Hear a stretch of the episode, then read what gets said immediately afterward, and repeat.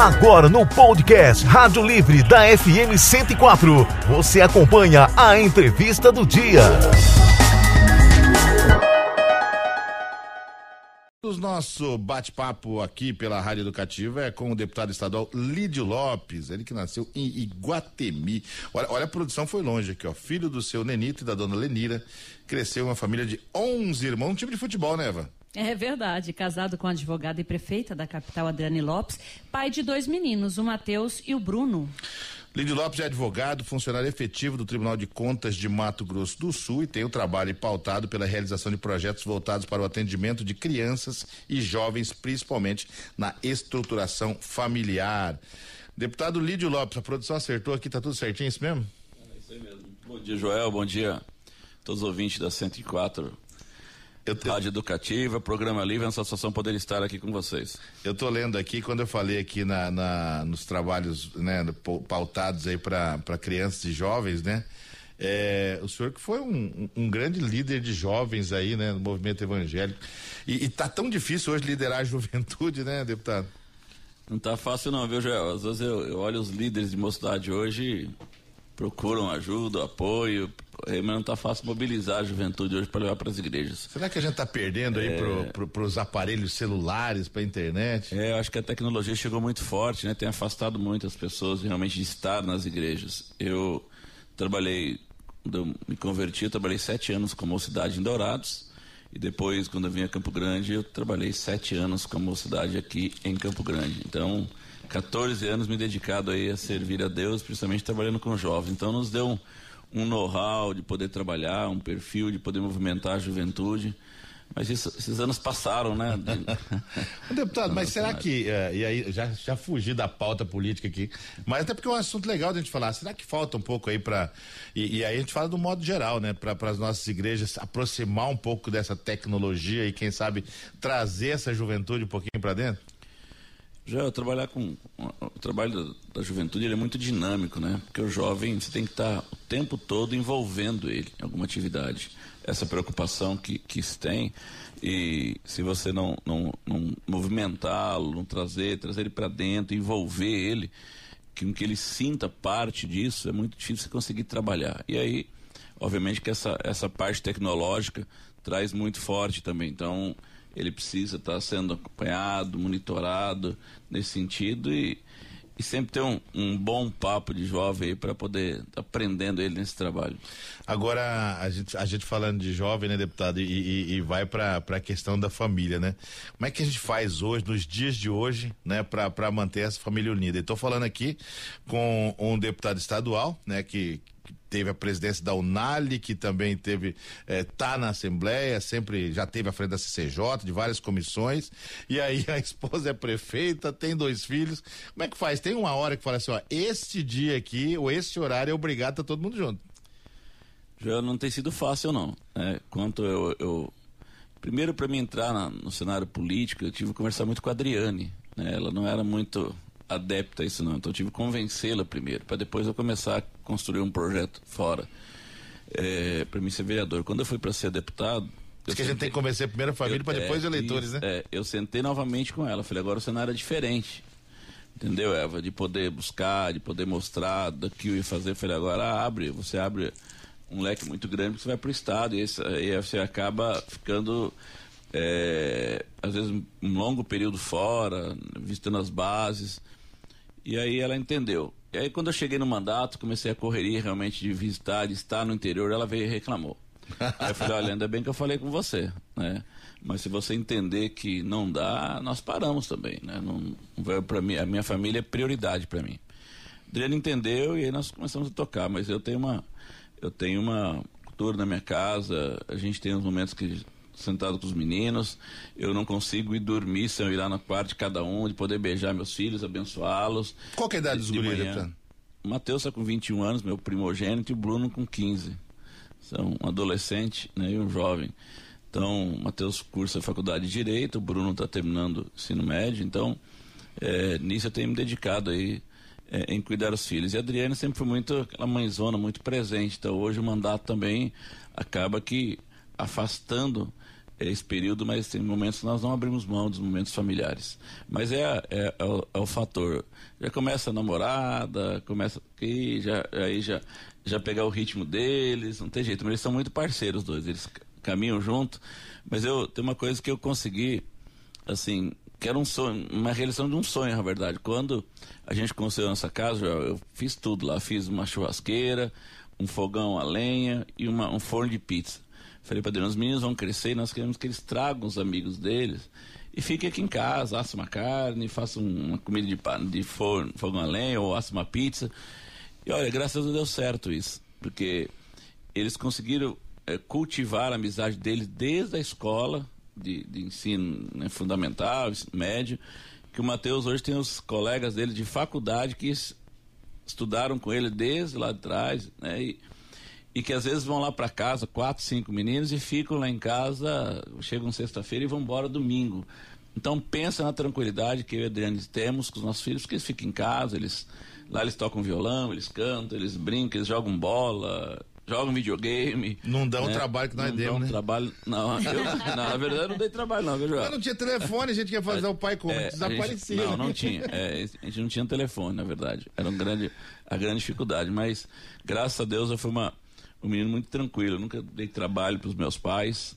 E eu vejo hoje Deus me abençoando porque eu cumpri o mandamento. Honra teu pai e tua mãe. Eu, eu, eu falo que um mandamento com promessa. A Bíblia é o seguinte: honra teu pai e tua mãe para que te vá bem todos os dias e se prolongue os seus dias sobre a terra. Ou seja, eu vejo hoje sendo sou abençoado e a minha geração sendo abençoada porque eu honrei sempre os meus pais. Eu, eu lembro sempre que a gente fala disso, viu, Eva? Eu lembro da frase célebre que minha mãe fala até hoje essa frase ainda, né? Não me desobedeça que eu viro a sua cara para trás. Eu não sei como é que seria isso. eu já tentei aqui, mas eu, eu nunca arrisquei para saber como é, é que é. Melhor não, né? Bom, deputado, mas é, é, é, ainda que tudo isso, né, caminhando tranquilamente, nesse, nesse percurso teve um, um, um, um, um adendo aí, que foi a, a, a vice-prefeita Adriana tornar-se prefeita. Ou seja, passou a consumir muito mais, né, da esposa, da, da, da mãe de família, mais ainda, né? Passou. A Adriane na verdade, a, a, mulher é sempre muito dinâmica, né? Ser mãe. Nós não damos conta né? de fazer igual, né? Não, não damos. Ser mãe é, é aquela referência que você tá ali, você coloca água para esquentar para fazer o café, tá olhando os meninos para ir para a escola, tá ao mesmo tempo já arrumando a mesa, é muito dinâmico em tudo isso, né? É, e a Adriane assumiu o mandato, né, de poder estar já um longo período como vice do Marquinhos, ela assumiu então, né, primeiro mandato, já ser prefeita de Campo Grande, não tem sido fácil para ela, né?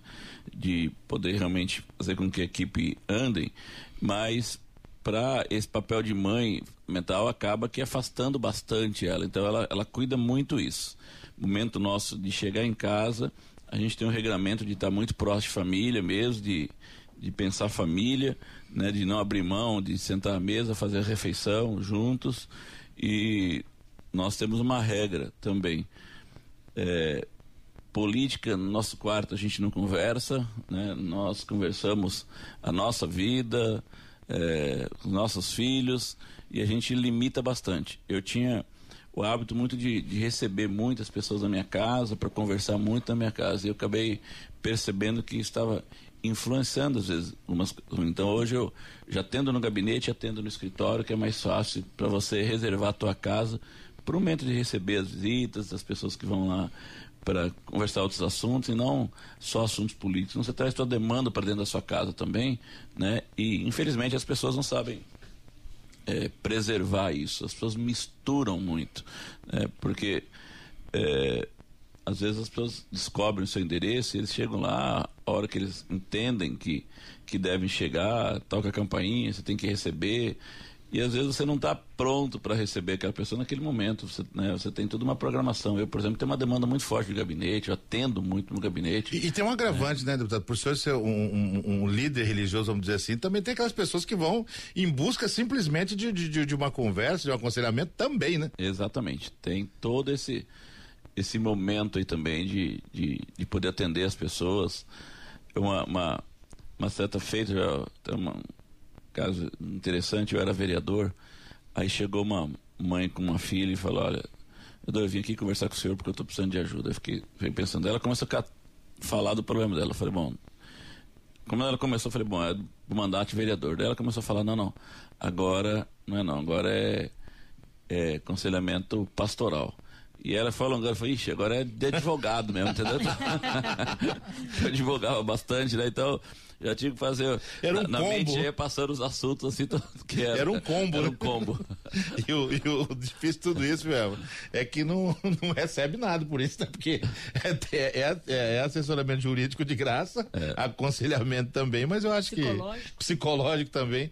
Mas é, é uma maneira de- da gente retribuir também, né, deputado? Eu penso sempre isso, né? Das bênçãos que Deus dá pra gente, né? É verdade. Quando a gente olha para o que a gente tem dentro de casa, não falo de, de- de coisas materiais, não, de- mas é, é, é uma maneira de você retribuir isso, e o senhor aí abençoado, vou dizer assim, com mais um mandato, né?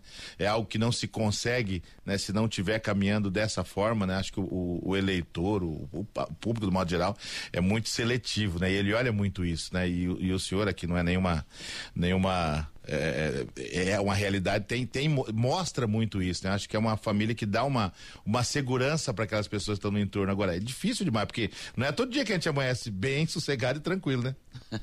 tem dia que o Corinthians perde, né, deputado? Perde. Na- verdade, você, você acaba tendo uma demanda. E eu fui muito. Eu, eu, eu trago de berço. Meu pai, meus pais eram muito de servir, de se doarem para atender as pessoas. Então eu trouxe isso de berço, essa formação de poder servir, de poder ajudar. Tanto que eu cheguei, advoguei muito, muito mesmo em, em atender as pessoas, em servir as pessoas. Eu, desde que eu cheguei no mandato, eu continuo preservando isso, sabe? De sempre me colocar à disposição, de poder conversar com as pessoas. Não é só momento eleitoral, não é só aquele momento, ah, tá fazendo isso agora porque é política. Tem coisas que eu, que eu faço que eu prefiro que as pessoas não saibam que eu sou político, que, que, eu- que não é por política, porque senão tudo envolve política, né? E as pessoas infelizmente ela- muitas coisas deturpam. Eu gosto de realmente me doar em servir as pessoas. E a Adriane tem esse sentimento também. A gente é muito envolvido nisso.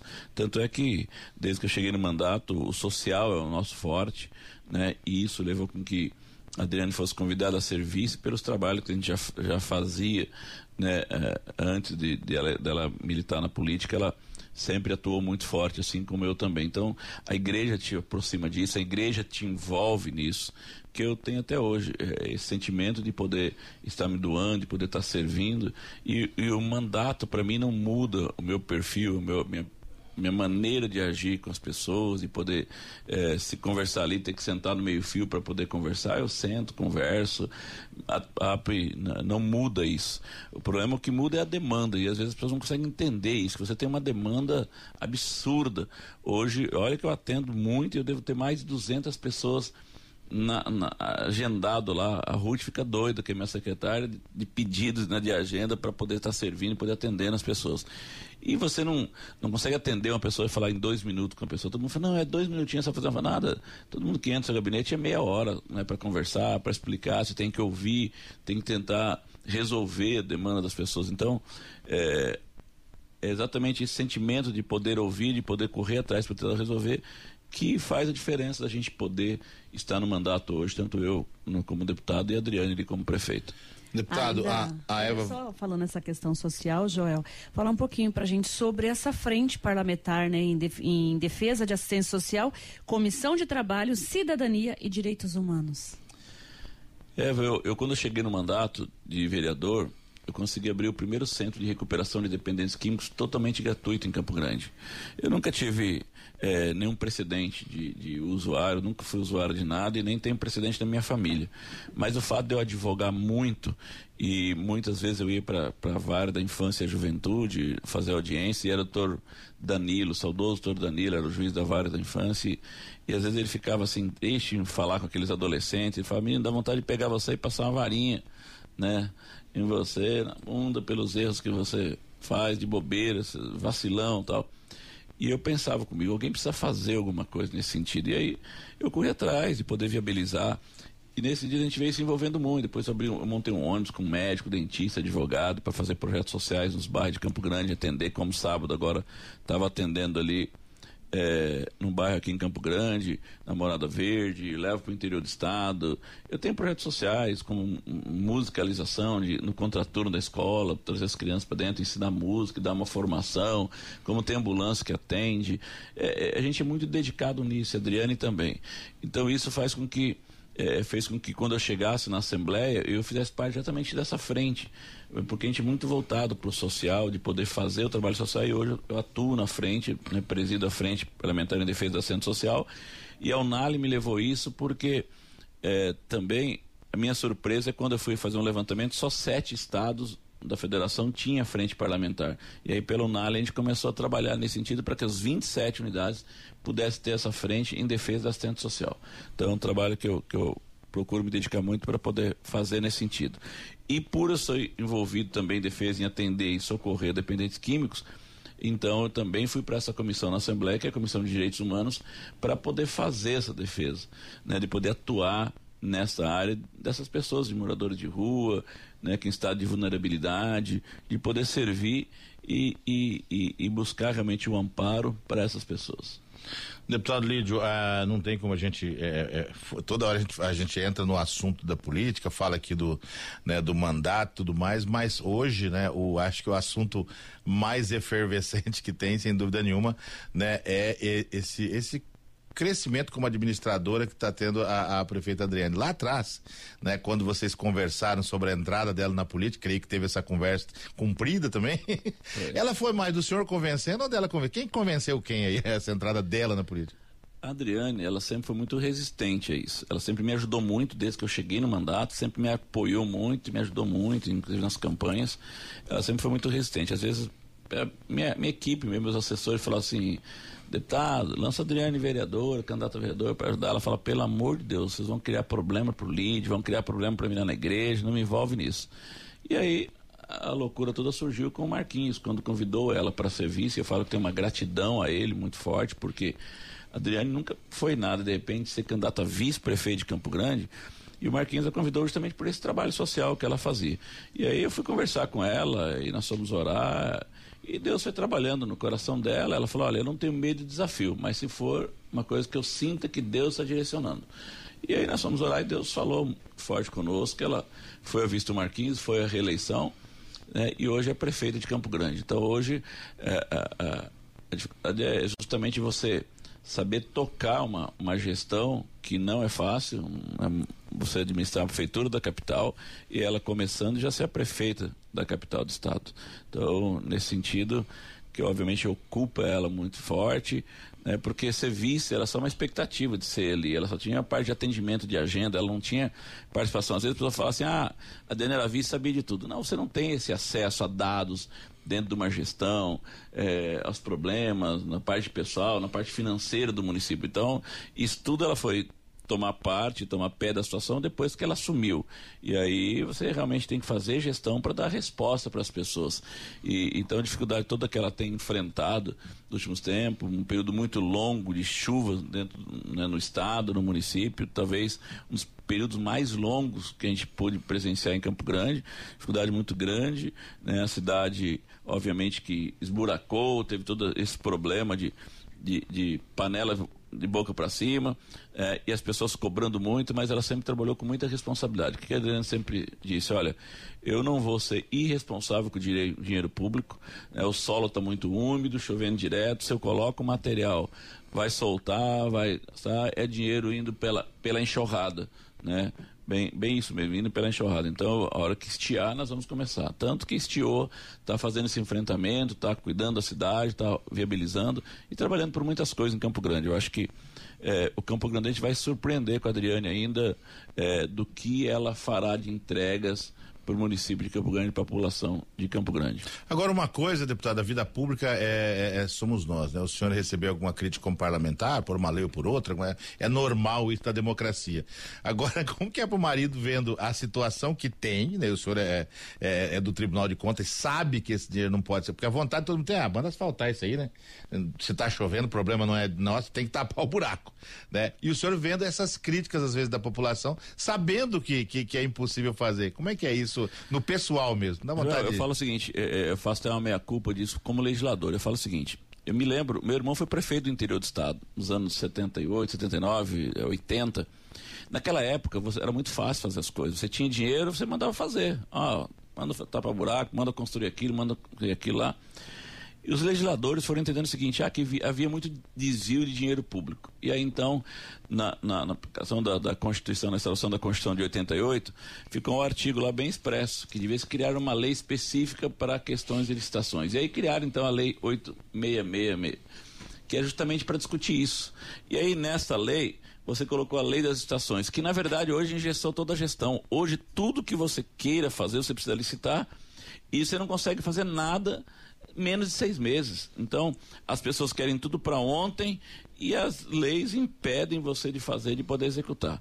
Eu falo que, que é tanto isso que é, as pessoas estão tão é, sem paciência. Eu falo que o Covid também trouxe isso, uma irritabilidade maior nesse período que a gente passou. Quem foi afetado, você, você vê parte de memória, algumas memórias de esquecimento, essas coisas, isso trouxe uma irritabilidade que você procura na sua mente, você acaba ficando irritado é que as pessoas estão impacientes porque às vezes vão numa unidade de saúde, fica lá uma, duas horas e ficam já né, desesperados pelo atraso de atendimento. Mas você vai dentro de, uma, de, de, um plano de saúde, hoje um plano privado, e às vezes fica quatro horas. Eu fiquei duas horas e meia sentado lá esperando para ser atendido num plano que eu pago. Né? Então, quer dizer, é, é, essa é a questão do, do, do serviço público. Né? As pessoas estão muito emergentes, muito, buscando muita resposta e que está tentando construir, tentando fazer. Adriano está revitalizando as unidades, vai revitalizar todas as unidades de saúde. Tem unidade que tem 23 anos que não, não, não, não teve uma pintura. É, escola, por exemplo, ela lançou agora um projeto de revitalizar todas as escolas, 205 escolas municipais. Tem escola que faz 23 anos que não, passou, não recebeu uma mão de tinta. Isso você levanta a estima do servidor, do, do, do, do usuário que vai lá, que vai na unidade. Então, assim, óbvio que tem toda uma, um, uma, uma programação para que essas coisas aconteçam dentro da gestão. Mas eu entendo que ela vai dar é, é, é resposta a isso tudo, ela vai conseguir emplacar um trabalho mas não é assim no tempo que ela deseja, é o tempo que a, a legislação permite de poder licitar, de poder fazer, de poder executar né, e colocar na prática para dar o resultado para a população. Deputado, nosso tempo está tá estourado aqui, mas é uma pergunta que eu não posso deixar de fazer. Como é que está? É, a gente recebeu aqui, eu vi na, nas redes sociais também, né, convi, convites aí para uma, uma festa de, de, de, filiação né, da, da prefeita, com a presença do, do, do senador, presidente do, do, do, Progressistas, com a presença da, da ex-ministra e atual senadora Tereza Cristina. Como é que, como é que foi essa construção, né? O que que, o que que politicamente pode se esperar dessa, dessa mudança? Joel, eu e a Adriane fazemos parte do quadro do Patriota. Né? O Patriota, partido pequeno, que era o PEN, aí tornou-se Patriota por uma fusão, e que hoje trabalha para fazer nova fusão porque não atingiu o cláusula de barreira. Então precisa juntar com outro partido para dar a média. Mas mesmo fazendo essa fusão e tornando um outro partido, é um partido pequeno que não tem tempo de televisão. Eu sabe que uma eleição em Campo Grande, ela passa pelo período eleitoral e principalmente programas de televisão para que você possa defender. Hoje a Dani precisa de um programa para defender o seu governo e poder estar debatendo. E ela, ela havia recebido vários convites. O primeiro convite que ela recebeu foi do PP, da senadora Tereza Cristina, lá na composição do segundo turno, Tereza, das eleições para o governo do Estado. A Tereza havia convidado ela e o PP, depois mais duas vezes a convidou, assim como ela recebeu o convite de outros partidos. Ela avaliou, se identificou muito com a senadora Tereza Cristina e aí então ela, ela fez a opção de ir para o PP. Acho uma sigla forte, é, articulada, senadora ela tem toda uma musculatura política hoje no Estado, a nível de Brasil, foi uma excelente ministra, é um referencial. E a Adriane, por ser mulher, precisa ter esse, esse agasalhamento, esse apadrinhamento, principalmente da, de uma pessoa como o know-how e a força política que tem a senadora Tereza Cristina. Então ela foi a escolha da Adriane realmente de Serra Fileiras ao PP e está programado para amanhã, dia 1 então ela está se filiando ao Partido Progressista. E aí com isso vem o presidente nacional, feito uma, uma mobilização de convites para as pessoas estarem ali no Clube Estoril a partir das 18 horas e assim nós estamos programando aí essa, essa filiação da Adriane no, no Partido Progressista.